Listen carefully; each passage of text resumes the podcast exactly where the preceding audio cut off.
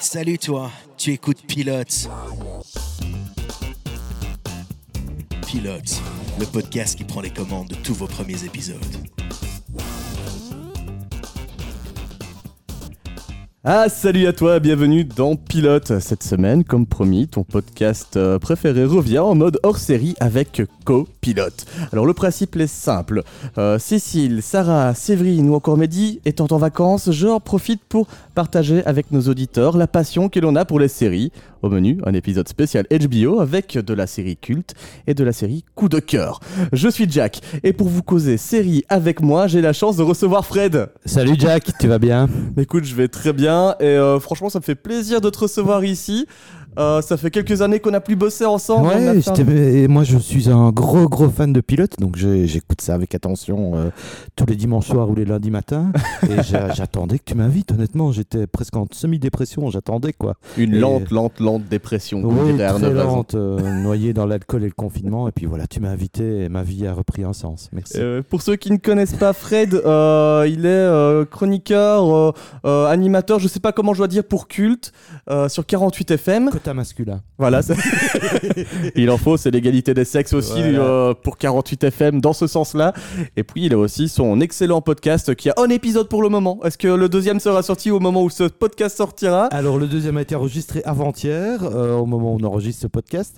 Je ne sais pas s'il sortira avant le tien, euh, parce que j'ai beaucoup de boulot de montage. euh, je dois enlever tous les dé- décapsulages de bouteilles, les, les, les tout et les insultes euh, qu'on doit biper. Donc euh, voilà, il sortira bientôt. Mais euh, Et ce podcast s'appelle le Deadbeat Beat Club. Club, ouais. On vous le dit, vous pouvez aller le taper sur, euh, le, euh, sur votre application de podcast, vous le trouvez facilement. C'est aussi disponible sur Facebook, ils ont euh, des réseaux sociaux. Et puis, bah, si vous nous suivez, on le partage de temps en temps sur, Ouais. sur nos réseaux. N'hésitez pas à cliquer. Ils sont sympas, ils passent de la musique. Ouais, on parle de musique, nous. Donc, euh, je réexplique rapidement le principe, après on n'en Ouais. parlera plus. On est quatre, chacun impose un album aux autres, on, on les écoute et on en discute. Et souvent, on n'est pas d'accord, c'est ça qui est amusant. Et voilà. C'est vrai, ils étaient. Sur le premier épisode, ils n'étaient pas d'accord. C'est encore C'est pire. quelque C'est chose qu'on peut C'est dire. encore pire sur le deuxième. Donc, Et au- voilà. Mais au moins, ils étaient d'accord là-dessus. Ouais. ne pas être d'accord. Et donc, ceci est le premier spin-off du, du podcast liégeois, si je ne me trompe. Exactement, c'est un spin-off hein, quand on mélange deux, deux séries.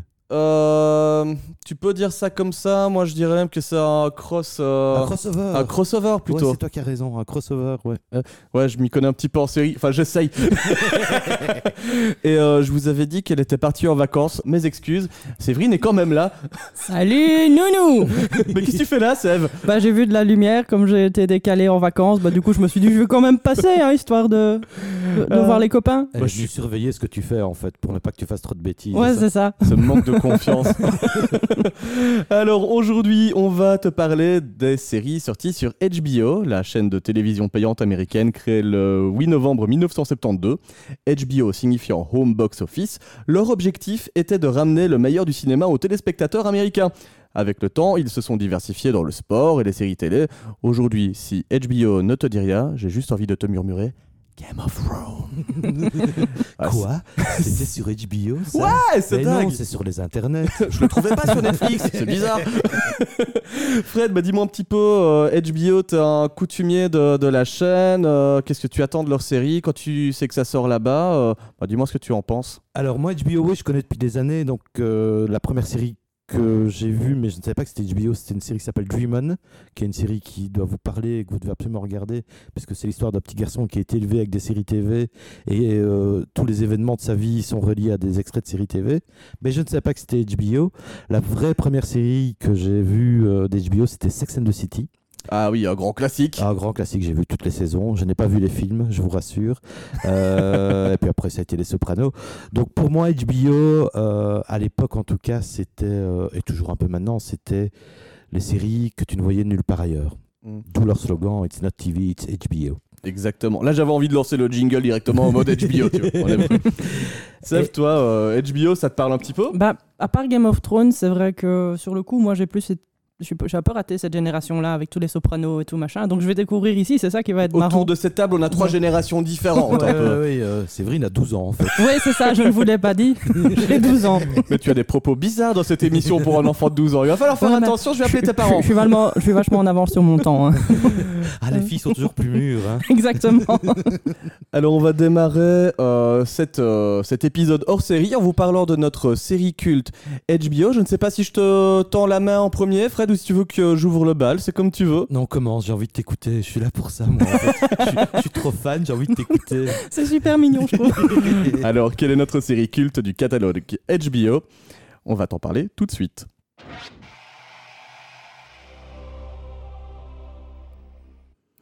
Et oui, euh, générique euh, de d'ouverture de série, j'ai même envie de dire un thème sonore euh, de chaîne de télé culte. Mhm. Euh, tu le reconnais tout de suite, tu sais que c'est HBO quand Ah tu oui, entends ce fameux. complètement, quoi. D'ailleurs, toutes les, toutes les plateformes de SVOD essayent d'avoir leur même petit son pour euh, que ce soit reconnu. Alors, euh, bah, les amis, moi je vais vous présenter une première série qui pour moi est culte sur HBO. Euh, si tu ne l'as pas vue, on va dire que tu ne connais pas HBO. Pour moi, c'est Six Feet Under. Bon, bah, je vais y aller alors. Moi, je me disais un peu pareil, tu vois. Mais en fait, c'est une série qui est vraiment culte parce qu'elle a marqué euh, l'univers de la série télé de plusieurs façons. On va en discuter un petit peu plus tard. Euh, mais je vais vous planter le décor du premier épisode, comme ça vous voyez un petit peu de quoi il s'agit. Ça me rappelle un podcast pilote. Ah, il est pas mal, hein En gros, euh, dans Six Feet Under, on va découvrir la famille Fisher. Quelle est cette famille? Elle est un peu originale. C'est une famille euh, de croque-morts.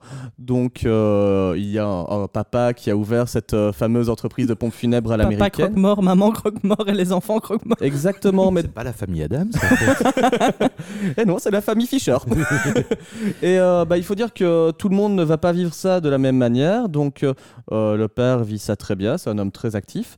Euh, mais il va pas durer longtemps dans l'épisode parce qu'en fait, il a, il a le téléphone au volant de son corbillard et il aurait pas dû faire ça parce que dans un carrefour, il se fait faucher, euh, littéralement.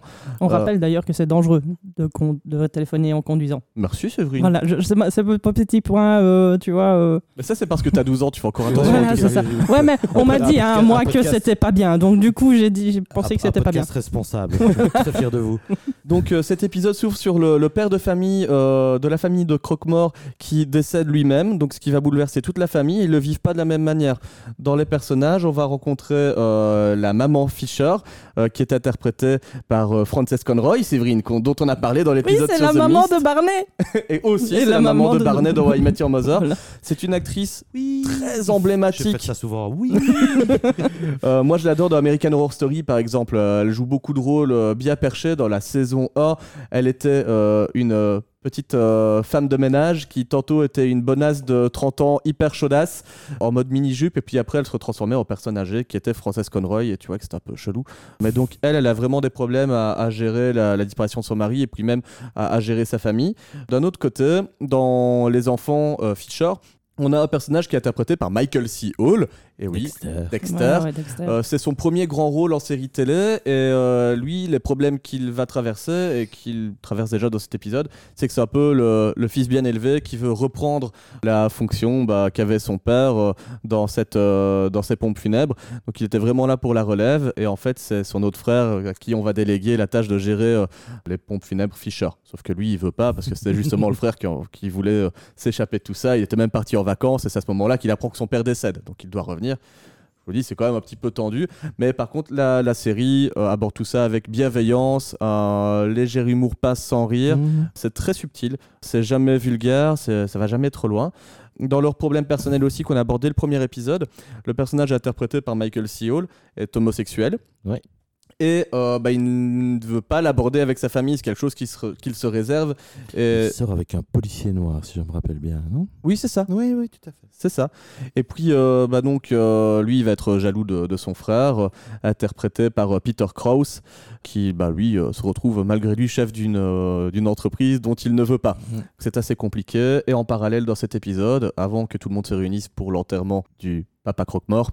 Euh, on découvre aussi euh, la, la petite sœur qui, elle, euh, testait pour la première fois des cristaux de meth et se retrouve en train de planer à l'enterrement de son père. Donc euh, voilà, ça c'est un peu le plot du premier épisode. À chaque épisode, on découvre une mort à gérer, euh, des morts euh, parfois surprenantes ou des manières de vivre le deuil différentes. C'est une série qui est très intéressante pour ça parce que finalement, bah, euh, tout le monde n'est pas confronté au deuil de la même manière pour les mêmes raisons et ne va pas le traverser bah pareil. Voilà un petit peu pour le, premier épisode de, Six Feet Under, résumé comme ça euh, assez rapidement. Toi, Fred, est-ce que c'est une série que tu connaissais déjà Euh, tu, Quel est ton rapport à Six Feet Under? Alors mon rapport est euh, avorté parce qu'en fait c'est une série que j'ai regardée il y a très très très longtemps. Je pense que j'ai regardé toute la première saison. C'était dans une autre vie euh, et euh, je ne l'ai. Je ne sais pas pourquoi. Je t'avoue parce que je suis Mhm. très vieux et je n'ai plus beaucoup de mémoire. Oh, arrête, il y a encore des cheveux noirs sur ta tête. Ouais. Euh, Ils te vont si bien. Ouais, oh merci Chouba. Toi, t'as- oui, non, on va, Non, pas, on va pas on va pas parler de tes cheveux, non. Et donc, je, je ne sais plus pourquoi je n'ai pas continué. Et de nouveau, euh, comme je disais, je pense souvent, enfin, j'ai encore pensé à vous euh, en prenant Mhm. ma douche. Et je savais que gênant, ça, Fred. Oui, je savais que tu allais parler de Six Feet Under. Et en fait, je me disais que. Je me suis souvent longtemps dit que j'avais pas envie de reprendre des vieilles séries qui durent 6 saisons, 5 saisons, je ne sais plus. Ouais, là, je pense qu'on est sur 6 saisons. J'ai pas vu le nombre de saisons. Et, euh, et en fait, je me suis rendu compte que j'avais fait ça, genre la dernière série que j'ai bouffée pendant le confinement, c'était Bosch sur Amazon Prime. Et je me suis fait les six saisons en à peu près trois semaines, je pense.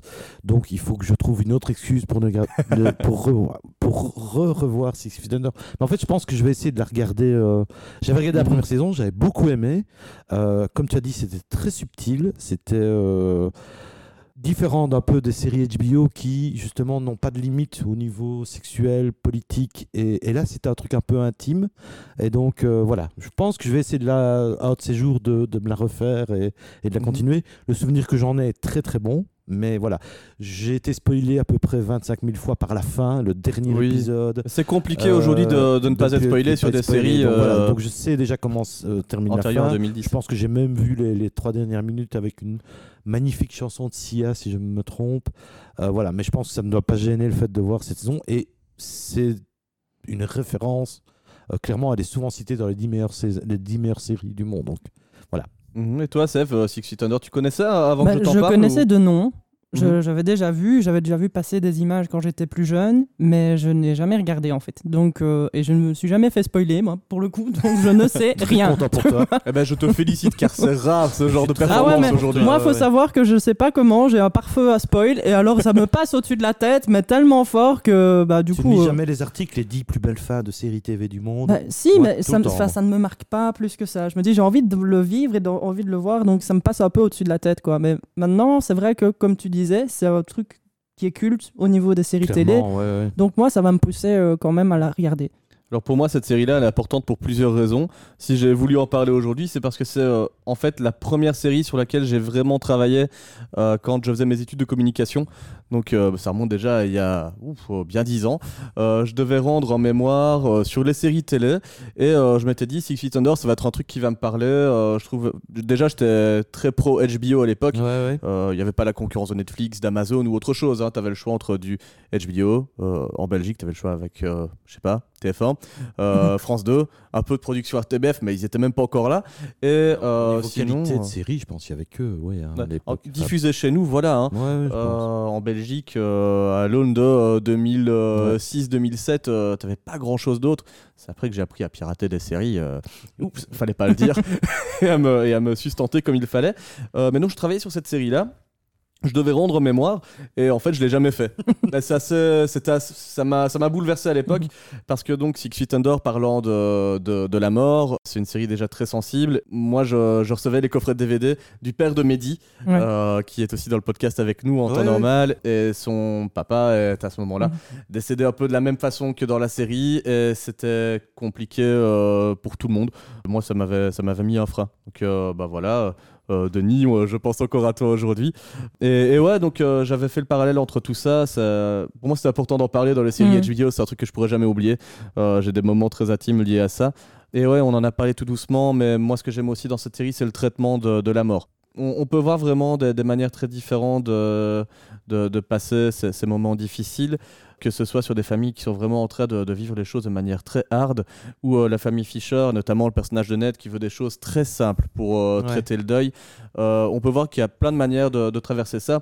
Donc c'est aussi intéressant pour des gens qui euh, bah, vivent un deuil de peut-être regarder cette série-là. Je, je vous la conseille pas comme médication, mais ça vous rassurera aussi sur le Mhm. fait que euh, tout le monde est différent par rapport à la mort. et c'est c'est quelque chose qui est bien traité chez eux. Ouais, bah justement, tu parlais de ça. Moi, je vais peut-être mettre une autre série en parallèle Mhm. avec ça. C'est Dead Like Me. Ouais. Je sais pas si vous l'avez vu aussi. Jamais. C'est l'histoire euh, d'une fille qui meurt ben, parce Elle que se prend une cuvette de elle se prend une. Voilà, c'est exactement ça. sur le crâne. Très bon plot. Voilà, l'avion explose et elle, elle se prend la cuvette. euh, Pour une fille qui n'avait pas vraiment envie de vivre déjà là-bas, c'est quand même Ouais. une triste fin. voilà. Et euh, en fait, elle se retrouve incarnée en une espèce d'ange de la mort Mhm. qui doit euh, accomplir. euh, elle reçoit des petits papiers et elle doit tuer les gens de X ou Y manière. Mhm. Et donc, du coup, bah, je voulais mettre un peu ça en parallèle parce que ça parle aussi de la mort Mm. et euh, ça l'aborde aussi sur la manière du deuil. Et tu as énormément de manières de mourir en fait. Ouais. Bah, c'est euh, des thématiques qui ont été beaucoup abordées sur euh, la période euh, 2000-2010. Mhm. T'as plus beaucoup de séries enfin, je- qui traitent spécifiquement de la mort. Parfois, ça va être euh, mis dans, de- dans des propos sur des séries familiales. Ou... C'est clairement lié à, à- à- à- au 9 septembre euh, Mhm. 2001, en fait. C'est pas le 11 11. Oh, c'est- Les problèmes de calendrier, c'est pas grave. hein. 11, 9, 9. Ouais, voilà, c'est ça, c'est pour ça, tu vois, parce que les Américains écrivent à l'envers. Mhm. et je pense clairement ça a marqué euh, au niveau des écritures de. euh, quand tu lis les interviews des showrunners à l'époque, Ouais. euh, parce qu'à l'époque je m'intéressais déjà aux séries TV et j'arrivais à trouver des magazines qui parlaient de séries TV. euh, euh, et ça a vraiment marqué et il fallait vraiment gérer ce truc-là euh, de façon. Et ça. Un peu comme le Vietnam, c'est un truc Ouais. qui a marqué Mhm. à long terme et de façon un peu souterraine pas mal de séries TV en fait. mhm. Et un autre point qui fait que j'adorais Six Feet Under, bah, c'est son casting. Parce que Peter Krause, on va le retrouver même par la suite dans The Lost Room, une autre série. Oui, c'est pas lui qui jouait dans Nip Tuck? Non. Non. Non, il n'a pas fait Nip Tuck, euh, mais il a fait The Lost Room peu de temps après, une série où euh, le- un père de famille se faisait kidnapper son enfant et euh, il y avait un peu des intrigues de science-fiction où il devait aller dans une chambre d'hôtel avec une clé spéciale C'est une série où il y a une saison, c'est C'est celle-là ça. Elle n'a pas duré plus, mais C'était f- c'était flashant cette série. ouais, ouais, ouais. C'était un peu un truc de drogué, mais c'était très très bien Oui. écrit. c'était bien fait. Oui, c'était oui. dommage qu'il n'y en ait pas plus. Oui, oui, je Et- me rappelle. Et il a fait Parenthood, toujours un peu dans les mêmes euh, styles de série. Ah c'est un drama familial, donc je pense que ça lui colle plutôt bien Ouais. euh, ce, ce genre de série. On avait aussi Michael C. Hall qui est devenu incontournable avec Dexter. Mhm. Euh, D'ailleurs, on le retient peut-être même plus pour Dexter que pour euh, Six Feet Under Le aujourd'hui. personnage est moins flamboyant dans Six Feet Under, alors que dans Dexter, il, est- voilà, Ouais. il occupe plus l'espace. Mais la, la performance était quand même assez extraordinaire. Il interprète le rôle de, de l'homosexuel qui a du mal à assumer euh, euh, sa position dans sa famille, dans la société à, à la perfection. Il est sensible et sur la corde tout le temps. Et franchement, c'était magnifique. Et puis, je vous ai parlé aussi de Frances Conroy, que j'adore, moi, la maman Fisher. Et re- retrouve-moi un peu le nom de l'actrice qui jouait la sœur qui arrive euh, complètement euh, défoncée. Euh, elle s'appelait euh, Lorraine Ambrose. Ouais, voilà. Et euh, on vous a parlé récemment aussi euh, d'un acteur que, que j'aime bien qui s'appelle Eric Balfour. Il était aussi dedans.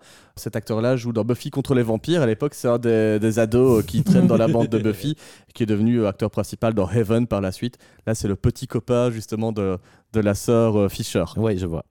Donc voilà, il y a des personnages vraiment qu'on a retrouvés dans beaucoup de séries et c'est des acteurs qui ont marqué leur époque. Et je ne vous spoile pas, mais quelque chose de magnifique aussi. Dans Six Feet Under, c'est sa fin. C'est une des plus belles fins de série Voilà, télé. j'en parlais tantôt. Voilà. Franchement, je ne vous en dis pas plus, mais en termes d'écriture, une boucle est bouclée avec subtilité, c'est de la poésie. euh, Mhm. Regardez Six Feet Under. Qui a créé la série Mais c'est un, c'est un grand des grands, c'est Alan Ball. Ok, Euh, d'accord. Et oui, qui a fait True Blood par la suite. Voilà. Aussi. Série HBO. Toujours. série HBO. Ouais, Bien délirante d'ailleurs. Ouais, c'est, c'est un, un grand adepte de la maison. Plus dernièrement, en série, il a fait Here and Now, mais ça, je, je- je n'ai pas vu. Mm, ça me Donc, dit rien non ça, je plus, peux non. pas vous en parler plus. Alan Ball qui avait fait aussi American Beauty. Voilà. On parle de poésie. Mm. C'est QFD. Et voilà. Voilà, je vous ai parlé un petit peu de, de Six Feet Under, c'est ma série euh, culte pour HBO. Euh, bon, Séverine, je vais pas te passer la main parce que c'était pas prévu à la Voilà, base. c'est ça. T'as Ouais, déposé tes valises comme ça ici, on s'y Ouais. attendait pas. Sais, J'avais mon train qui était euh, en retard. Je me suis dit, ah, bah, il y a des trucs qui se passent en studio. je vais rentrer. Euh, du coup, bah, c'est évidemment vers Fred que je vais me tourner pour me partager une, une série culte HBO de son cru. Raconte-moi, qu'est-ce que tu as choisi? Alors j'ai choisi une série qui s'appelle, en français j'ai découvert Un bras de folie, mais qui s'appelle Oh. euh, en vrai Life's Too Short. C'est une série de Ricky Gervais et euh, Stéphane Merkent qui, si vous ne les connaissez pas, vous connaissez, sont les créateurs de The Office. Oui, oui. Oui, alors, Alors- je viens de Alors- refaire The Office euh, ce mois-ci, Attention, il y a deux The Office et UK et US. Voilà, il y a Mhm. la version UK qui dure une saison euh, avec un ou deux specials et la version euh, américaine qui dure presque 10 saisons, je pense, et que je suis en train de me faire après 10 ans de blocage en me disant je ne veux voir la version. euh, euh, Tu n'avais vu que l'anglaise à la Oui, base Tu vois le snobisme du mec des fois. Donc je ne voulais pas voir la version américaine parce que la version anglaise pour moi est parfaite et que voilà, non, les Américains vont tout casser. Et puis on a réussi à me convaincre et donc je suis en train de me faire tranquillement un épisode par semaine Mm. comme avant, un épisode de The Office et euh, c'est extraordinaire. Donc voilà. Donc Rick- Ricky Gervais, euh, à mon avis, il y a peu de gens qui ne le connaissent pas. Donc The Mm. Office, Mhm. euh, il a fait d'autres séries qui sont peut-être moins connues, qui s'appellent euh, Extras. Euh, là, il vient de cartonner sur Netflix avec euh, Afterlife. Mhm. D'accord. Voilà. Qui- Saison 2 vient d'arriver. Euh, Ricky Gervais, donc comique américain, euh, assez vite euh, exporté aux États-Unis. Et donc, c'est sa première collaboration avec, euh, avec HBO et la BBC, euh, parce qu'il avait quand même en- encore un pied en Angleterre. Et donc, c'est l'histoire de euh, Warwick Davis. Qui est Warwick Davis? Warwick Davis, c'est Willow. Oui. Voilà. Honnêtement, je pense que c'est son, son rôle le plus connu. Donc, c'est le la personne de petite taille, je pense qu'on peut Ouais. dire. Oui. Il a fait le professeur Flitwick aussi dans Harry Potter. Oui, Juste voilà. comme ça pour Juste- référence. Tout à fait. Il a voilà, il a fait il a deux trois deux trois rôles aussi dans les Star Wars. Mais donc, il est très connu pour son rôle de Willow. Euh, D'ailleurs, il continue à jouer un peu de sa gloire là-dessus. Et c'est une histoire fictionnelle. C'est ce qu'on appelle un documentaire, comme dans euh, The Office, où en fait, c'est une sorte de faux documentaire sur Warwick Davis, qui essaye de retrouver un peu sa gloire passée, de retrouver sa place dans le monde euh, du cinéma et de la série. Et donc, le premier épisode le voit arriver chez euh, Ricky Gervais et Steven Merken parce qu'ils ont travaillé sur une autre série euh, ensemble qui s'appelle Extras que je vous conseillerais euh, peut-être lors d'un autre épisode. Qu'ils jouent vraiment avec les codes de leur vie réelle. complètement. Et, euh, et donc voilà il vient les trouver parce que voilà il est un peu dans la dèche et il voudrait bien bah, que euh, il l'inclue dans un- l'un de leurs prochains projets pour qu'il puisse un peu reprendre sa place et avoir un peu de visibilité. Le premier épisode pose le, déjà le, le, le théâtre de, de, de, de la vie de Warwick Davis. Et donc, le, le premier épisode commence avec Liam Neeson, qui à Oh. l'époque- qui à l'époque n'avait pas encore fait des merdes comme Taken 12, 13, 14, mais était surtout connu pour son rôle dans la liste de Schindler. Mhm.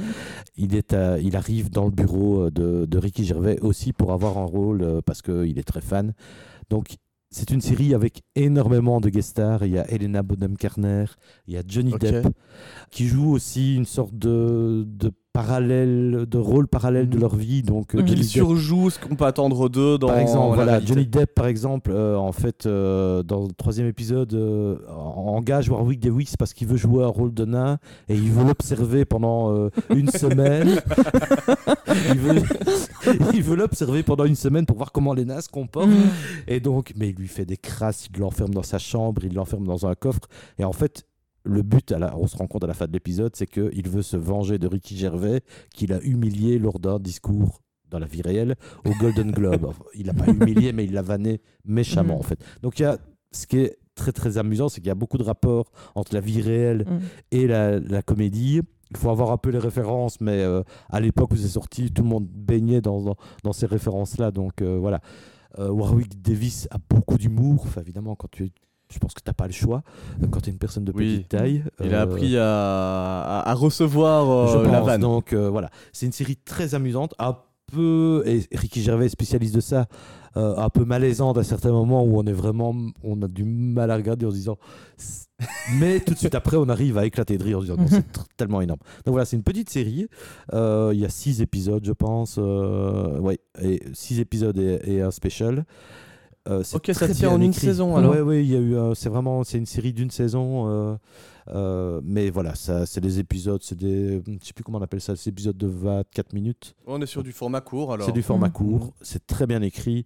Tout le monde joue son propre rôle avec chaque fois un petit décalage. Donc euh, Ricky Gervais ne pense qu'à euh, faire carrière aux États-Unis et ça l'emmerde à tout l'épisode de recevoir Warwick Davis qui va absolument s'incruster et lui passe son temps à discuter avec les producteurs euh, américains. Donc voilà, c'est très amusant. Euh, si vous aimez l'humour noir, si vous aimez Ricky Gervais dans les choses que vous avez vues, si vous aimez The Office, que ce soit version US ou Mhm. UK, puisque en fait la version US est très très bien. Je m'en rends compte seulement maintenant. Euh, je pense que vous pouvez adorer vraiment, ouais. Elle date de quand encore euh, cette, cette série-là? Alors, euh, oh, 2000, euh, 2011, je pense. Elle est assez ancienne. Euh, je l'ai revue. Je l'ai revue il y a pas si longtemps. euh, 2013, voilà. Je l'ai revue il y a pas si longtemps et elle n'a absolument pas vieilli. euh, elle n'est pas datée, donc. euh, et la plupart des acteurs, euh, des, des guest stars, oui, il y a Right Safe Fred aussi, il y a Steve Carell, euh, sont Hmm. toujours Steve Carell joue dedans aussi. Oui, donc voilà. Déjà rien que ça, c'est- voilà, ça, ça te fait au moins six raisons de regarder cette série, quoi. Parce que je t'avoue que moi je la connaissais pas. Ouais. Euh, j'ai dû la voir passer dans les propositions de séries à Mm. l'époque quand je traînais sur des sites pour me, me fournir euh, d'une autre manière en série. Et euh, j'avoue que Ricky Gervais, en fait, je suis très client de son écriture. Les comédies euh, caméra à l'épaule, euh, filmées un peu comme dans la vie réelle. J'imagine qu'il doit y avoir des face cam en mode interview sur. Non, ça, ils n'ont pas les- fait. ils ne les ont pas intégrés. Non, ça, il n'y a, y a pas. Il y a des moments de malaise et des moments de. Ce qu'ils ont plus fait, c'est des moments, on va dire, off, où il ne se passe rien en théorie, Mhm. mais il se passe quelque chose. Mhm. Donc le mec est tout seul en train de se balader. Et euh, voilà. C'est- et Et c'est là où la gênance arrive voilà, et c'est se met là en où la place. gênance arrive. Donc, euh, Ouais, parce que j'étais fan de ça dans The Office, tous ces regards caméra euh, qui pouvaient y avoir Mm. avec euh, juste un œil qui frise. Ah oui, oui, oui. Enfin, Gervais avait vraiment bien mis ça en place pour, euh, pour The Office, donc euh, puis Steve Carell, j'étais fan. Donc je suis sûr que si Steve Carell continue de venir là-dedans, Oui, non, euh, voilà, Johnny Tout- tout Depp. va bien se passer. voilà, il y a vraiment, c'est euh, un- vraiment une série peu connue. Et je pense que ça fait partie des séries où tu. Quand tu discutes avec des gens, tu as des gens qui l'ont vu et des gens qui ne l'ont pas vu. Et ceux qui l'ont vu, je connais personne qui a vu et qui n'a pas aimé, par exemple, tu vois. Toi, Seth, t'en avais entendu parler avant de. Je l'avais vu hein, dans le catalogue. Life's Too Netflix. Mais ça, ça fait partie de mes Ça recommandations. Netflix, Elle est, dans Ouais, Netfllix- elle est sur Il me semble Netflix. qu'elle est sur Netflix. Je l'ai vu passer, Ah, mais je... c'est possible. J'ai pas revérifié. Alors en catimini Ouais, de mémoire, hein, parce qu'il me semble que j'avais déjà vu par... j'avais déjà vu ça et je m'étais dit ah il va falloir que je regarde parce que justement pour les raisons que tu avais, Ouais, ouais. dit, euh, je dis ça, ça a l'air bien, ça part bien. Donc mais ça part euh, très très bien. voilà. ouais. Et donc, petit rappel extra, donc la série précédente, euh, même chose, l'histoire de Ricky Gervais qui est un figurant et qui essaye de prendre sa place et d'avoir des rôles un peu plus Mhm. importants. De nouveau défilé de, de, de guest stars et notamment un épisode assez extraordinaire où Bowie joue son propre rôle, David Bowie, Ah ouais. et Ok. écrit une chanson sur Ricky Gervais qui la- le harcèle pendant tout l'épisode, écrit une chanson absolument humiliante au possible, mais je crois que c'est la chanson la plus méchante du monde sur Ricky Gervais. Et à la fin, Ricky Gervais, je m'en fous, il a écrit une chanson sur moi, quoi. moi, je suis heureux. Voilà. Je peux me faire tracher autant Mm. que je veux. Si Bowie a fait une chanson pour moi, je peux mourir tranquille. Voilà, honnêtement, je pense que j'ai tout vu de Ricky Gervais sauf Dexter. Euh, oui, Dexter, c'est ça, la série euh, où il joue un handicapé mental. J'avais pas envie Mm. de la voir. Ok. Ah, ça, je l'ai vu un peu par contre. Voilà, moi j'ai euh, pas c'est vu, vrai mais que, je, suis, je suis voilà. fan de tout ce qu'il fait. Même ses speeches au Golden Globe, Mm. euh, ils sont disponibles en VO sous-titré sur euh, Vimeo, c'est une vieille, euh, sur Dailymotion. Ça existe encore ça Non, Mm. Vimeo, oui, Vimeo, oui. Dailymotion existe encore. Ouais, ouais, ouais. C'est pas la plateforme où on passe des vidéos euh, trafiquées venant de Russie euh, Non, Non Dailymotion, non, c'est un truc, euh, c'était censé être le concurrent de YouTube, Ouais, Euh, à l'époque, c'est vrai que. donc avec Mm. la technologie française. Donc Bon, je voilà. te fais un petit clin d'œil, mais euh, tu es capable de trouver plein de séries euh, made in euh, Russia, mais euh, piratées depuis la Russie sur Mm. euh, Dailymotion. Ah, Ouais, et mais pas mal de séries aussi. euh, Scrubs était disponible était sur Dailymotion, dessus. alors que euh, normalement non. Ouais, Ah voilà, en fait, c'est difficile à trouver, hein, Ouais. Scrubs. Tout le monde bâche un peu Dailymotion, mais il y a pas mal de contenu que tu peux avoir comme ça euh, qui passe manière euh, illégale. un peu illégale. ouais. C'est bon à savoir. Merci pour le tuyau que je n'utiliserai absolument pas de façon. Mais non, euh, de mais toute non, façon. évidemment. jamais, ne faites pas ça. Mhm. Non. Prenez un abonnement ou, ou je sais pas, déplacez-vous dans, dans les salles de séries télé. Euh, euh, Est-ce que tu as encore quelque chose à rajouter sur euh, Life's Too Short? Non, je veux bien que si vous la regardez, euh, vous me donnez votre avis, mais euh, voilà, non, vraiment, un coup de cœur, euh, vieille série, mais très très bonne. Et courte, c'est ça qui est bien. Ah ouais, bah ils, ont, ils, ont tout, ils ont tout bouclé comme il fallait. Ouais, ouais, ouais, ils ont fait une série dans le titre. sur personne de petite taille, donc c'est logique. Il y a une cohérence, je trouve. Euh, les gars, on va parler de nos séries coup de cœur à présent. C'est parti.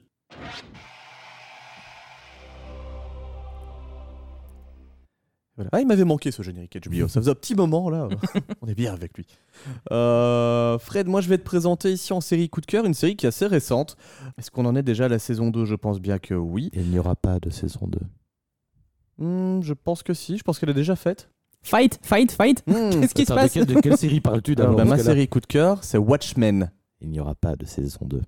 C'est une exclusivité pilote? C'est pas possible C'est pas Je, possible sais, je suis dans le même état que toi. Je suis dans le même état que toi, mais non. Euh, Daman Lin- Lin- Lindelof a dit qu'il n'y aurait pas de saison. Mm. Mais je pense que, en fait, je pense que tu as raison. Pourquoi est-ce que j'ai l'impression qu'il y a une saison 2 Parce que je l'ai vu en deux vagues. Parce que la série, bah, évidemment, comme elle sort sur HBO, bah, elle sort semaine après semaine. Et donc, je pense que j'ai dû me faire trois épisodes d'un coup, C'est possible. oublier la suite et puis recommencer. Et, et oui, ça, ça donne une impression de saison 2. Mince Mince, en même temps, Mhm. il y a des choses qui sont déjà bien bouclées. Euh, je vais vous raconter un petit peu ce qu'est Watchmen. Donc Watchmen, c'est l'adaptation euh, d'un comics américain qui est euh, cultissime parce qu'il euh, décrivait un petit peu euh, l'univers des super-héros dans un cadre euh, 50s, 60s, je sais plus exactement. Euh, on était... euh, ah non, c'était après la guerre froide. Ouais. Mm. C'était juste après la guerre froide, euh, où en fait les super-héros, ben, euh, c'était un peu des, euh, euh, des agents envoyés pour résoudre des problèmes X ou Y un peu partout, et euh, ça rigolait pas quoi. Euh, Il y, en- il y en a beaucoup qui étaient en fait un peu des pantins de, de l'État, et là-dedans il y avait des personnages un peu plus, euh, un peu plus sombres euh, qui voulaient résoudre les problèmes dans le monde d'une manière alternative. Je vous laisse euh, vous rendre vers la bande dessinée pour savoir de quoi je parle. Euh, vous allez voir, c'est assez violent, mais c'était cru et ça répondait bien à la crise post-Vietnam qui, qui se situe aux États-Unis. Alors pour le coup, donc on est sur une adaptation de la version bande dessinée et non du film, Mhm. parce que moi j'ai bugué quand j'ai vu Watchmen pour la première fois, parce qu'à un moment donné, tu as des poulpes qui tombent un peu partout euh, sur les pare-brises des n'avais pas voitures. vu ça dans le film. Bah, dans le film, non, parce que dans le film, euh, la solution pour résoudre les problèmes, c'est une solution plutôt nucléaire. Ouais. Donc, euh, quand tu vois des poulpes tomber dans, euh, sur les pare-brises des voitures, quand tu viens juste de voir le film, tu vois, en te disant ouais, je vais me préparer pour la série, tu fais euh, ok. ouais. Eh, on m'a vendu autre chose, hein, moi. Je dis- Moi, je voulais mon calamar. voilà. Enfin, je voulais mon nucléaire. Moi, j'ai dit calamar. calamar. J'étais bah, j'étais surpris. Mais donc, on se retrouve d'abord avec une ouverture de- d'épisode qui nous emmène en 1921. On est dans une euh, petite ville de l'Oklahoma où en fait euh, le peuple noir va se faire massacrer. Euh, c'est une ville qui était à majorité noire justement dans la population et les blancs on n'était pas contents que tous le- leurs co- leurs copains de couleur black bah, se- s'en sortent bien dans la vie. Et donc il y a vraiment une grosse battue qui se déroule dans, dans la ville. Tout le monde se fait lyncher et en fait là on avait un, un petit bonhomme, un petit bout de chou qui était en train de regarder au cinéma un vengeur masqué qui était un cowboy black qui était en fait un peu le premier euh, héros américain euh, qui arrivait à, sauver des gens.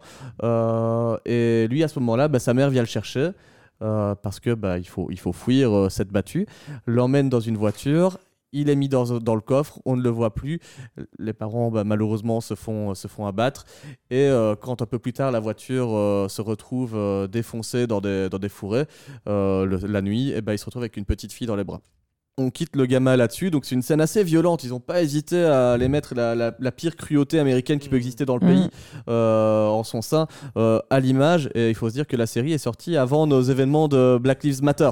Donc c'était juste un- avant. c'était un peu précurseur. euh, la, la série euh, était déjà en train de digérer les tensions américaines. Euh, on se retrouve en 2019, juste après, où euh, on est sur un contrôle de police qui tourne mal. Donc on est dans le futur, euh, post-Watchmen, hein, les super-héros existent. Sauf que bah, suite euh, euh, à la fin de- du comics où euh, bah, les super-héros vont être un petit peu bannis, on n'en veut plus. là, c'est la police qui se retrouve masquée, en fait, parce que bah, comme de nos jours, les policiers... parce que certains déconnent, euh, se retrouvent victimes aussi eux-mêmes parfois de, Ils sont la cible en fait de, de l'extrême droite. c'est euh, ça.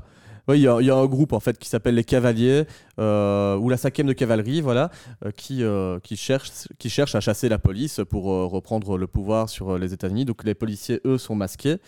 Et donc lors d'un contrôle de police, un policier va arrêter un homme blanc. C'est un policier noir d'ailleurs Mhm. qui arrête un homme blanc et parce qu'on recherche justement les hommes du, du 5e de cavalerie qui ont un masque de Rorschach, personnage Mhm. illustre de la bande dessinée et du film, qui était un peu d'obédience de, de droite, hein, ce personnage de Rorschach.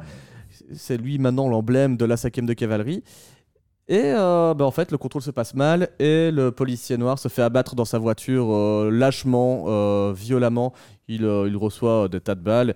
Et ce qui va mener une enquête dirigée par Angela Abar, voilà, euh, qui elle-même est masquée, comme tous les policiers. Et tu vois que tu as certains policiers un peu plus haut gradés qui ont genre. C'est pas des pouvoirs, mais elle, c'est une super combattante euh, au niveau arts martiaux. Elle Mhm. défonce tout. Elle a une co- un costume de nonne. Euh, qui euh, est tiré d'un film qu'elle a vu quand elle était petite. T'as d'autres policiers, eux, ils vont gérer les choses de manière très violente, ça rigole plus. Euh, pareil, un peu comme dans Watchmen à l'époque. Ouais. Sauf que bah, là, on se retrouve un peu sur l'arroseur arrosé, où quand à l'époque, ils étaient là pour attaquer d'autres pays, bah, là, la police est en train d'un peu gérer les gens qui, qui les attaquent aux Mhm. États-Unis. La confrontation se passe même d'ailleurs assez mal quand ils arrêtent un premier suspect qui se retrouve aussi déglagué par les forces de l'ordre dans, dans une salle de d'interrogatoire un peu particulière. Mhm. Vous verrez les images, c'est très visuel, c'est très bien fait. Et euh, on quitte l'épisode sur euh, ben, l'enquête qui, qui s'est conclue. Enfin, ils n'ont pas réussi à retrouver euh, le- les coupables pour le moment, mais Angela invite son supérieur à manger à la maison. On découvre la vie de famille d'Angela à bar. Et en fait, quand le, son, son chef s'en va, il se fait abattre par un. On va dire une personne âgée. Il se retrouve dans un traquenard où sa voiture est, est piégée par une herse et elle va devoir le retrouver, pendu à un arbre. Et là, on a un vieil homme, euh, on va dire euh, ouais, de, de 70, 80 balais, euh, en chaise roulante, qui se retrouve, il fait Ah, c'est moi qui ai fait ça. Mm. Et fin de l'épisode. Donc, euh, on va jouer sur des temporalités avec Watchmen. Euh, c'est pas surprenant vu que déjà dans le, le comics, on a un personnage qui est capable d'être un peu omnipotent, omniprésent. C'est un peu, c'est un peu Dieu sur terre. Donc la temporalité, euh, on va jouer dessus. HBO est très friand de ça euh, Ouais, ils adorent ça, ouais, ouais. Et, euh, et, et voilà, je sais pas si vous aviez vu Watchmen, vous, Fred, j'ai l'impression que oui. Oui, c'est une de mes deux séries préférées de l'année passée, clairement. Je sais qu'elle a fort divisé, qu'elle n'a Mhm. pas. Il y a des gens qui n'ont même pas voulu regarder, ceux qui ont regardé ont abandonné, ceux qui ont regardé, qui ont regardé jusqu'au bout mais qui n'ont pas aimé. Moi, j'ai regardé jusqu'au bout et euh, j'ai adoré. Euh, je connaissais le film, je connaissais un peu la BD que j'avais lu il y a très longtemps, donc je connaissais un peu l'univers. Euh, maintenant, je suis très fan de Damon Lindelof, donc le, le créateur, le, réalisateur, le réalisateur. créateur. Euh, et en fait, euh, après 4-5 ans de séries Netflix où tu peux te les bouffer en 3 jours, c'était une des premières séries où tu devais attendre une semaine. HBO, ils ont Ouais. sorti un par semaine, comme ils font Ils ont d'habitude. en respecté fait. leur, leur Voilà. calendrier de programmation Je sais pas, conventionnelle. Games of Thrones, ça passait mieux, mais voilà. Et ici, j'étais content de d'attendre une semaine. Tous les lundis, Mhm. j'avais mon petit Watchmen. J'étais tout seul, généralement, je le regardais et, euh, et j'ai adoré cette série. Je, c'est une, c'est une des rares séries que j'ai vraiment envie de revoir. Mhm. Donc je, un jour, je vais me les faire tous. Il y en a Alors- pas. Il y a 10 épisodes. Ouais, il y, a un vr- il y a une vraie double lecture. hein. Quand tu revois la série, tu comprends les choses différemment. en fait. je voulais même, j'ai pas eu le temps, mais je voulais même chaque fois, euh, après le deuxième, regarder le premier, après le troisième, regarder les deux. euh, Quand le troisième est arrivé, regarder les deux premiers, puis le troisième, et ainsi de suite. Donc arriver au neuvième, à devoir me faire Mhm. tous les huit premiers, parce que je pense qu'il y a énormément d'infos que tu revois, Mhm. que tu récupères à la deuxième vision. euh, et euh, voilà, c'est une série intelligente. Pour moi, c'est une série qui est pas du tout ennuyante. Euh, c'est une série qui parle de l'actualité. euh, donc c'était avant Black Lives Matter, mais c'est clairement une série qui Ah, ça va, prend ça va la en défense parler de- directement. de, la population noire. Euh, Il y a plein de références à Trump de Mhm. façon subtile, mais clairement, quand on, il suffit de regarder ça en 2019 et de savoir que Trump est au pouvoir, euh, on, on voit vite les références, sans que ce soit euh, lourd. Oui, ou bah, c'est symbolisé par le 5 de cavalerie. Voilà, euh, on est sur voilà. euh, mais je trouve c'est une intelligent. mouvance politique euh, très redneck euh, qui va tout contrôler par l'argent. C'est une série subtile, c'est une série euh, vraiment. euh, on se sent plus intelligent quand on a. En même temps, on, Ouais. pas tout, on sait qu'on n'a pas tout compris, mais on sent que c'est une série qui fait du bien à, à son cerveau. Je vois, je vois ce que tu Tu veux dire. que On se sent euh, satisfait quelque part. On est content de l'avoir vu parce qu'on est, on s- ouais, on, on a dû travailler un peu pour la comprendre. Voilà, c'est ça. C'est un truc que tu peux pas regarder euh, passivement comme Non. beaucoup de séries qu'on regarde et ça fait du bien. Mais là, c'est une série qui demande un peu à s'impliquer. Il faut s'investir. Il faut s'investir un peu. Pas voilà, simplement parce qu'il faut, bah, il faut essayer de comprendre tout Ouais. ce qui se passe. Ne traîne pas sur ton GSM en regardant Watchmen. Clairement, moi je le déposais. C'est de, c'est de rares moments où je dépose mon GSM, à part quand je vous parle. Euh, euh, mais oui, clairement. Donc, moi je suis très très fan. J'adore la mise en scène, j'adore les acteurs. L'act- L'actrice principale, euh, qui Regina joue- King, est Ouais. tombée par terre. Jeremy Irons euh, a un rôle et, et- et joue de sa, de sa vieillesse et de son, son amplitude de façon géniale. Oui, c'est vrai que j'ai pas parlé de, de- son personnage, parce qu'en fait, il est déjà dans le pilote, mais c'est un personnage qui vit dans un, un monde. En fait, tu sais pas au Il est début sur la si. lune. Ouais, tu le comprends plus tard, mais au début, tu sais pas où il est. Ouais. Euh, c'est un mec qui arrive en. C'est un peu un, un- un chevalier, un lord, je sais pas trop comment le décrire, anglais, qui est sur son cheval, qui abat des, des gens qui fuient, et euh, il se retrouve avec des servants qui lui fêtent son anniversaire en lui offrant une montre à gousset. Oui, c'est ça, voilà. ouais. ça. Il y a un mix quand même. Et tu le vois qu'il- mais il y a- et tu vois qu'il est saoulé par ça. Mhm.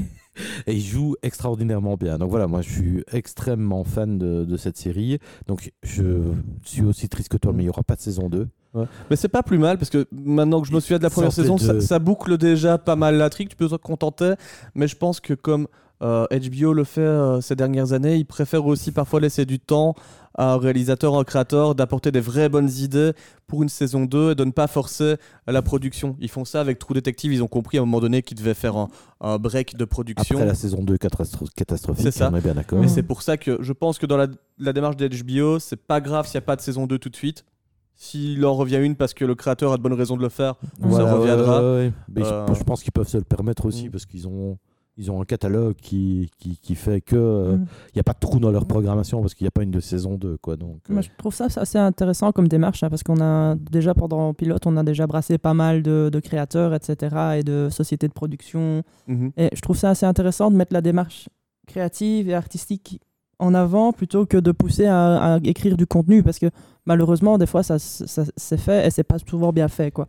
Donc, Ah, il y, a y y euh, des saisons inutiles dans plein de séries, euh, clairement, qui ont, été, qui ont été mises là pour des raisons commerciales. Quoi. Et Ouais. HBO, ils ont une force commerciale et euh, ils ont un, un tel, enfin c'était Canal Plus, mais version 1000 de- aux États-Unis. Bah, c'est ce qui a aspiré Canal Plus en fait pour la France. Ils ont un panel d'abonnés tellement énorme, je ne connais pas les chiffres, mais ils peuvent se permettre justement de, Mm. de- de prendre le temps de. Sauf pour la dernière saison de Game of Thrones, mais bon. Mhm.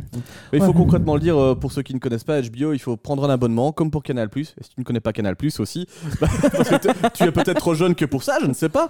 Euh, mais oui, en fait, tu devais t'acheter une box pour pouvoir payer un abonnement et avoir droit à ce catalogue qui était crypté euh, 22 heures sur 24 et euh, où tu avais le droit euh, à ton euh, à ton à ton émission du soir Ben, seulement. voilà. ouais. Et à l'époque, justement, HBO, comme tu payais un abonnement et que tu n'y avais accès que si tu payais, on a pu se permettre de- de- Mm. d'aborder des thèmes Mm. beaucoup plus qui- que tu n'abordais pas sur les networks. Il y a eu plus de nudité, ne nous en cachons pas, c'était très Effectivement. agréable. Euh, Pas mal de nudité, que ce soit masculine ou féminine Ah, Il y d'ailleurs. en a pour tous les goûts. ça, ils sont assez équitables, je Dans, trouve. bah, dans True Blood, ils ont été vraiment, vraiment vers les garçons. hein. Oui, oui, clairement. ouais, mais True Blood, oui, clairement.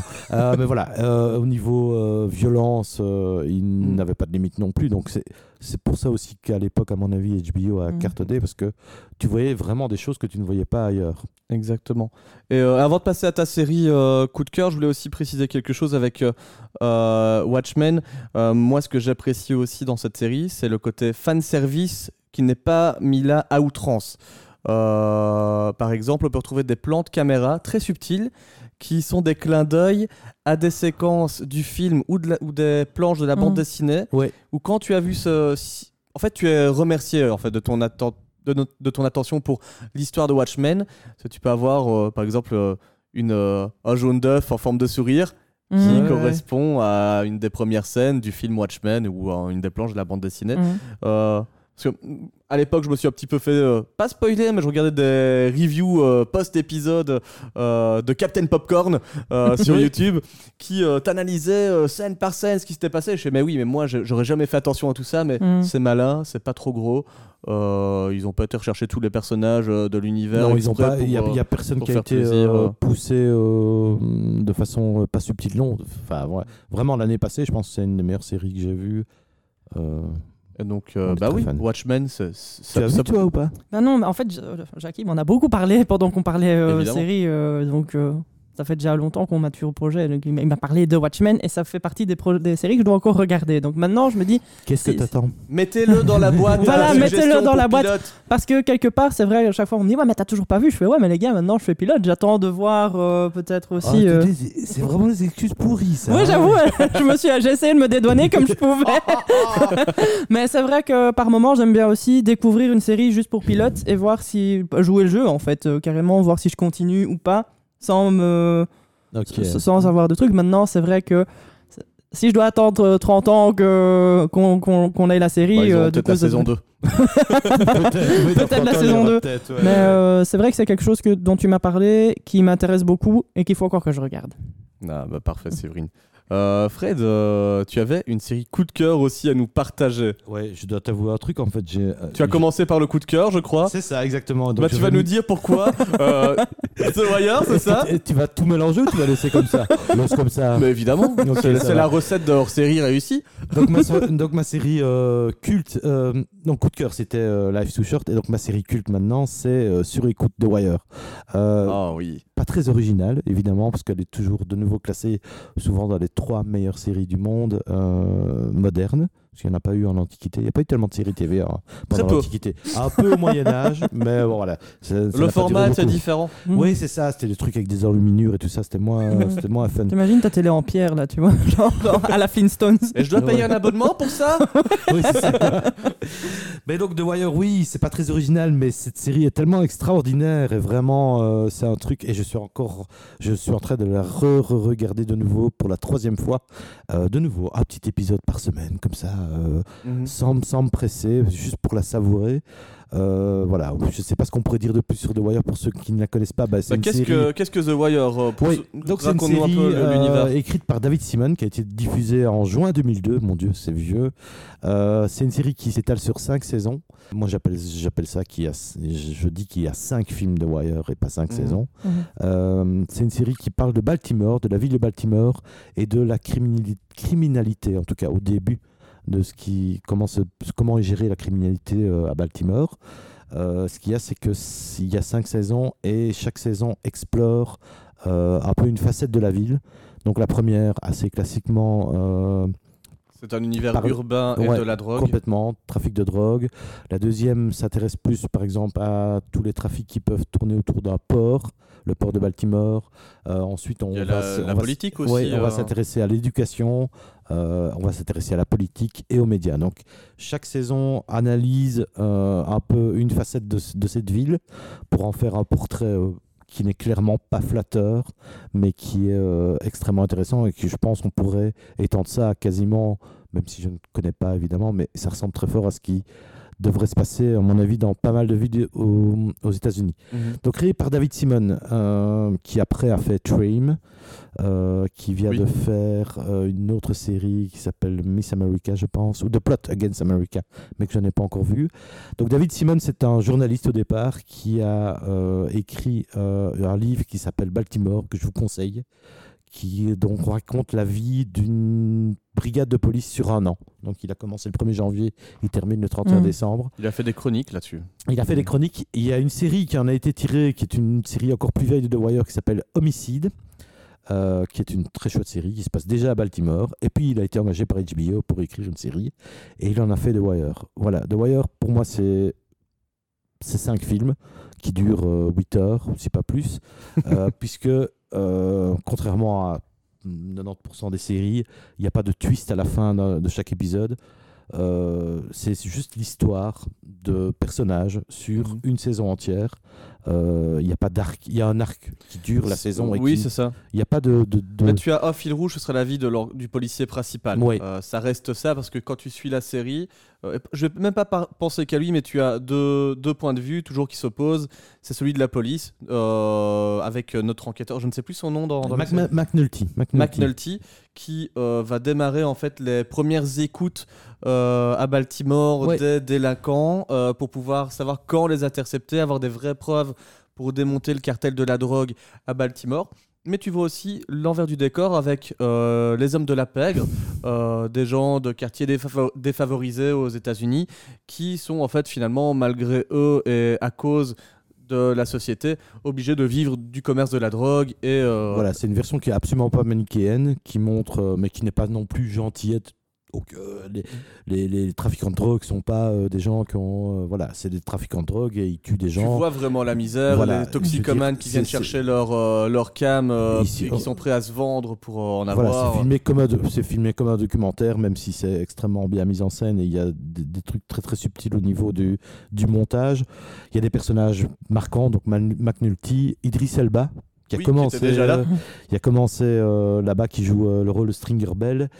Et alors voilà, il y a d'autres, euh, il y a d'autres acteurs euh, et alors il y a ce personnage qui est marquant pour moi dans la- dans l'histoire des séries TV, c'est Omar Mhm. un trafiquant de drogue euh, homosexuel qui euh, a une éthique à lui, un peu bizarre, mais voilà, qui euh, deal de la drogue, mais il, il permet pas qu'on puisse faire n'importe quoi, il veut pas qu'on touche aux enfants. Mm. Euh, voilà, il il et voilà, il y a des épisodes assez ou des scènes assez extraordinaires où euh, à un moment il y a les flics et les trafiquants de drogue se mettent d'accord pour que tous les trafiquants de drogue se retrouvent dans un quartier abandonné qui s'appelle. New Amsterdam Mhm. Où ça devient du, du coup euh, la cour le- des le- miracles. C'est le, le- le super ghetto de la drogue. quoi. Voilà, c'est ça. Il y a euh, voilà, des personnages. Bubbles, un, un, un- un toxico complètement défoncé euh, Ah, qui des- deal euh, et qui essaye de survivre et qui est hyper attachant. Mhm, On découvre des enfants aussi qui se mettent eux-mêmes à devenir des trafiquants de drogue Mhm. en passant de euh, à ouais. dealers, à drogués aussi. Enfin, il y a- vraiment, il y a une vie. On voit toute la vie d'une ville. On voit les manigances des politiques pour euh, trafiquer les, traf- les, les, les, les chiffres de la drogue et des crimes. Enfin, voilà. Je sais pas ce que tu as vu toi ou pas? Bah, je vais encore vous étonner, mais pas du tout. Donc, Ah, mais quelle surprise, eh. Séverine Ah là là, j'ai jamais vu une série HBO à part un ou deux épisodes de Game of Thrones. Non, Fais j'ai bien la balance avec les mains. T'as Ouais. même pas vu toutes les saisons. de Si, finalement, je les ai quand mais en fait, ça, au départ, j'étais là, ouais, il y a tout le monde qui est hypé par Game of Thrones. Je vais pas regarder. Ah, bah, c'est du snobisme, ça. oui, j'avoue, c'est un peu du. Mais finalement, j'ai Mais quand regardé. tout le monde regarde HBO, c'est que c'est pour de bonnes raisons. Oui, bah voilà, mais euh, franchement, euh, à part ça, je connaissais pas grand grand chose d'HBO. Je- je- La meuf qui a l'impression de pas regarder de séries télé alors qu'elle participe à un podcast dessus. mais euh, ouais, du coup, euh, non, je ne connaissais pas. J'avais déjà entendu parler, mais peut-être aussi que de moi, 2002, j'étais encore toute petite. Donc, euh, Bah, Je là, suis t'as pas un peu 12 ans. passée à Oui, côté. si t'as 12 ans maintenant, euh, oui. bah, en fait, j'étais quasiment née. Oui, voilà. ouais, peut-être que t'écoutais vaguement le générique. Ouais, c'est euh, ça, de loin dans le ventre de ma mère, c'est c'est génial par ultrason comme ça. L'échographie faisait déjà. Mais euh, du coup, c'est chouette aussi de pouvoir euh, avoir de, de- bah, des, comment je veux dire, des recommandations de séries. Que Bah, c'est pour ça qu'on est là, Séverine. Exactement, donc je me Alors- suis un peu de l'autre côté, tu vois, de la barrière, c'est ça qui est cool. C'est très bizarre parce que comme je suis en train de re-revoir euh, euh, The Wire, c'est une série qui a très mal vieilli au point de vue, enfin pas très mal vieilli, qui a Ouais, de. On, on est, on est à quel point sur le niveau trône Parce que il y a au- au niveau, au niveau que c'est encore filmé en 4 tiers. Ok, Donc ouais. tu n'as pas de 16 neuvième, tu as un Mm. format carré comme sur les TV Parce que moi, à d'avant. partir mal filmé, j'ai toujours le- l'échelle de trône ou pas trône en fait. Le premier trône. Ça pique les yeux ou pas Enfin, tu vois. Ça ne piquait pas les yeux le premier trône. Ah bah moi j'ai eu du mal. hein. Ah, je pense que le deuxième trône pique plus les yeux. moi. Par contre, tu parles de 4 tiers. Moi, j'ai un, mes- un message à adresser à Netflix. Arrêtez de remettre en 16 neuvième des séries en 4 tiers. Vous rabotez pas mal d'éléments de, décor. C'est perd plein de dégueulasse. trucs. Oui, on perd, des fois on perd plein d'infos quoi. That 70 Show, c'est du 4 tiers. C'est Mhm. fait exprès pour montrer que c'était les années 70, les gars. Faut Mais là, pas. là, par contre, je veux bien qu'ils enlèvent les rires parce que j'arrive pas à regarder cette série à cause des rires. J'arrive pas. Si tu veux, j'aimerais en faire en backing à côté Mais de toi. non, il y a trop de rires. Je fais, un- je blocage. Ok. Mais c'est vrai que là-dessus, sur le format, et du coup, ça te donne un format un peu hybride comme ça, super bizarre quand tu regardes une série et tu te dis, waouh, je suis dans quel. euh, Ouais. Respectez les formats Ouais. originaux. Donc voilà, The Wire est en 4 tiers, donc a vieilli au niveau formel en tout cas. Euh, maintenant, au niveau ac- accurance, euh, actualité et euh, pertinence, voilà. Comme Watchmen, C'est aussi juste maintenant. Je pense que ça n'a malheureusement pas beaucoup changé aux États-Unis. Euh, et c'est toujours aussi, euh, aussi pertinent. Et ça a tellement, c'est tellement bien écrit, les, les- les acteurs jouent tellement bien aussi que euh, le, le- la- l'âge de la série ne pose aucun problème. Ça, c'est toujours cool. hein. Tu, Ouais, tu- c'est je cool. trouve que tu remarques quand c'est bien écrit aussi que ça peut vieillir au niveau du format, comme ça tu disais, mais super bien. au niveau euh, du contenu et, et de- du fond, bah, là, tu sais que tu sers quelque Ouais. chose de, de sûr. Quoi. Voilà, donc vous attendez Mm. pas à chaque fois à des twists à la fin de chaque épisode, vous attendez pas à des, des résolutions de- d'enquêtes euh, fabuleuses avec euh, des... Non, c'est Tout ne juste... se la- résout pas forcément. That's life, Mm. that's just life, quoi. C'est Mm. vraiment juste la vie d'une ville. Et euh, des fois, il y a des choses qui ne se terminent pas, quoi. Tu lui mets combien euh, sur l'échelle de Séverine? Est-ce que Sévril mettra une fois euh, une cote maximum? Parce qu'elle n'est jamais contente. Euh, ça- bah, ça arrive rarement. Attends, un 5 sur 5, je pense que je l'ai pas spécialement. Je ne sais plus. Peut-être que dans un ancien épisode, je ne sais plus. Je suis pas sûr, donc Ouais. je mettrais un 4,99 parce que l'échelle. les- Moi, voilà, j'ai moi, ne mis un jamais- 5 sur Ouais. 5 sur l'échelle de Séverine. Je l'ai fait. Ouais, c'est vrai. Donc euh, voilà, Mm. 4,99 pour. euh, Mm, mais ouais. euh, vraiment. euh, voilà. Et c'est une série, je pense, que je vais regarder. Si. Dieu me donne le champ, la chance de vivre Mm. encore quelques années, toutes les décennies, je pense que je vais re- me refaire cette série Ouais. calmement. quoi. Et n'hésitez pas à choper le livre de David Simon, il est très intéressant aussi. Si, je me souviens, j'avais mis un 5 sur 5 sur le hors-série qu'on avait fait, sur euh, les recommandations de série. Et Parce que c'est toi qui l'avais choisi. Parce que c'est moi qui l'avais choisi. C'était. Love, Death and Robots. Ah oui, le truc que j'ai regardé à moitié, oui. Ouais, bah, qui, est, qui est très bien. C'est une, Oui, c'est une anthologie. Enfin voilà. Par Mais- contre, t'as pas mis 5 sur 5 à euh, Kenny Powers. C'est là, je suis ah déçu. non, non, non, non. Bah, voilà, les raisons font que. Ah, J'espère que ce numéro hors série sur HBO vous a plu et vous aura donné envie d'aller taper dans leur catalogue de séries. Bah, Fred, D'ailleurs, euh, où est-ce que c'est dispo? Euh, le catalogue HBO Question piège, hein Bah. Sur HBO. Ou alors, euh, tu peux avoir beaucoup sur OCS, mais pour la France. Ouais, mais en Belgique, il n'y a pas En moyen. Belgique, en fait. c'est compliqué. BTV Euh, un peu. Oui, en fait, c'est eux, c'est eux qui ont le, leur- le ouais, mais catalogue. ils mettent pas tout. hein. Non, c'est c'est compliqué. Mais bon, moi, je vous invite quand même à faire l'effort de trouver des séries HBO. Bah, Fred, merci d'être passé. Ah, ça fut un Mhm. plaisir. Voilà, et puis je rappelle à tout le monde, hein, il fait le Dead Beat Club. Euh, c'est un podcast que vous, que vous pouvez retrouver partout. Il y a-. alors, tant que maintenant, je sais pas quand, on, quand tu nous écoutes, mais pas, là, ça à l'heure actuelle, il y a un épisode. Je vais, je vais, on va faire, on va se mettre la pression pour sortir euh, l'épisode avant vous. Mais je vous les conseille, ils ont un très bon accent liégeois. Moi, j'aime beaucoup, ça me parle pour nous, à pilote. Sève, ah, je sais que tu aimes On les accents liégeois. J'aime hein. tous les accents, moi. Ta ta la la ta ta ta ta. Et si tu n'aimes pas que les accents, mais aussi notre podcast, je t'invite à le faire savoir à tes potes en partageant notre page Facebook ou Instagram. Et si tu nous découvres aujourd'hui, n'hésite pas à t'abonner pour ne pas rater nos prochains épisodes. On publie tous les dimanches. Allez, on se retrouve la semaine prochaine pour un autre hors-série des vacances. Ciao Ciao. Ciao.